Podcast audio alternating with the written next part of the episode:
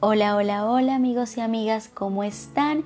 Mi nombre es Karen Tarazona y les doy la bienvenida hoy 17 de diciembre.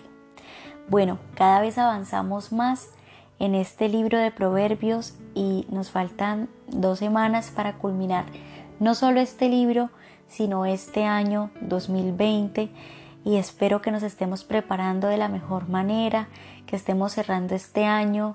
Eh, o finalizándolo, eh, cumpliendo todo aquello que nos hayamos propuesto, a pesar de que ha sido un año con tanta dificultad, con tanta eh, conmoción a nivel mundial, con todo esto de la pandemia, pero el Señor nos ha guardado eh, a cada uno de nosotros, en nuestra familia, en nuestras finanzas, hemos enfrentado todo con la confianza puesta en Dios, que es quien puede todo.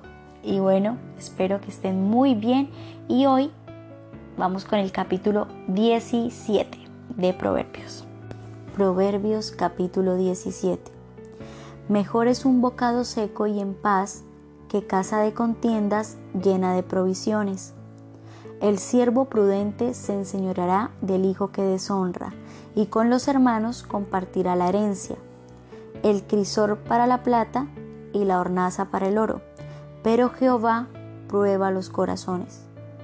El malo está atento al labio inicuo, y el mentiroso escucha la lengua detractora. El que escarnece al pobre afrenta a su hacedor, y el que se alegra de la calamidad no queda sin castigo. Corona de los viejos son los nietos, y la honra de los hijos sus padres. No conviene al necio la altilocuencia, cuanto menos al príncipe el labio mentiroso.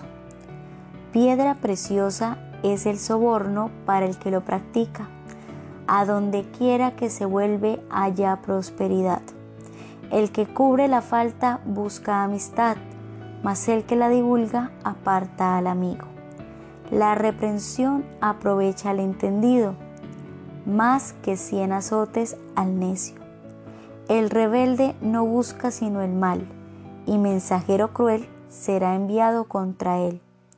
Mejor es encontrarse con una osa a la cual han robado sus cachorros, que con un fatuo en su necedad.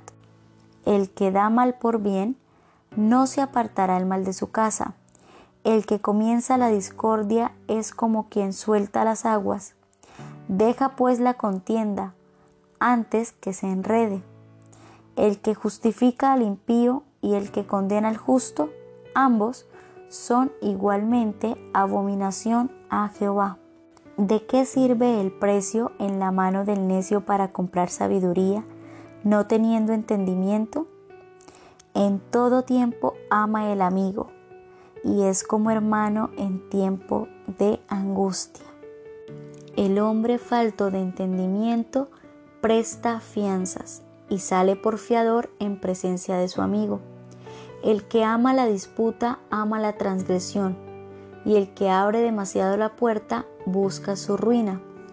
El perverso de corazón nunca hallará el bien, y el que revuelve con su lengua caerá en el mal. El que engendra al insensato, para su tristeza lo engendra y el padre del necio no se alegrará. El corazón alegre constituye buen remedio, mas el espíritu triste seca los huesos. El impío toma soborno del seno para pervertir las sendas de la justicia. En el rostro del entendido aparece la sabiduría, mas los ojos del necio vagan hasta el extremo de la tierra. El hijo necio es pesadumbre de su padre y amargura a la que lo dio a luz. Ciertamente no es bueno condenar al justo, ni herir a los nobles que hacen lo recto. El que ahorra sus palabras tiene sabiduría. De espíritu prudente es el hombre entendido. Aun el necio, cuando calla, es contado por sabio el que cierra sus labios es entendido. Bueno, amigos y amigas, Así termina nuestro capítulo 17 y bueno, espero les haya gustado. Mañana nos vemos con el capítulo 18 de Proverbios. Adiós.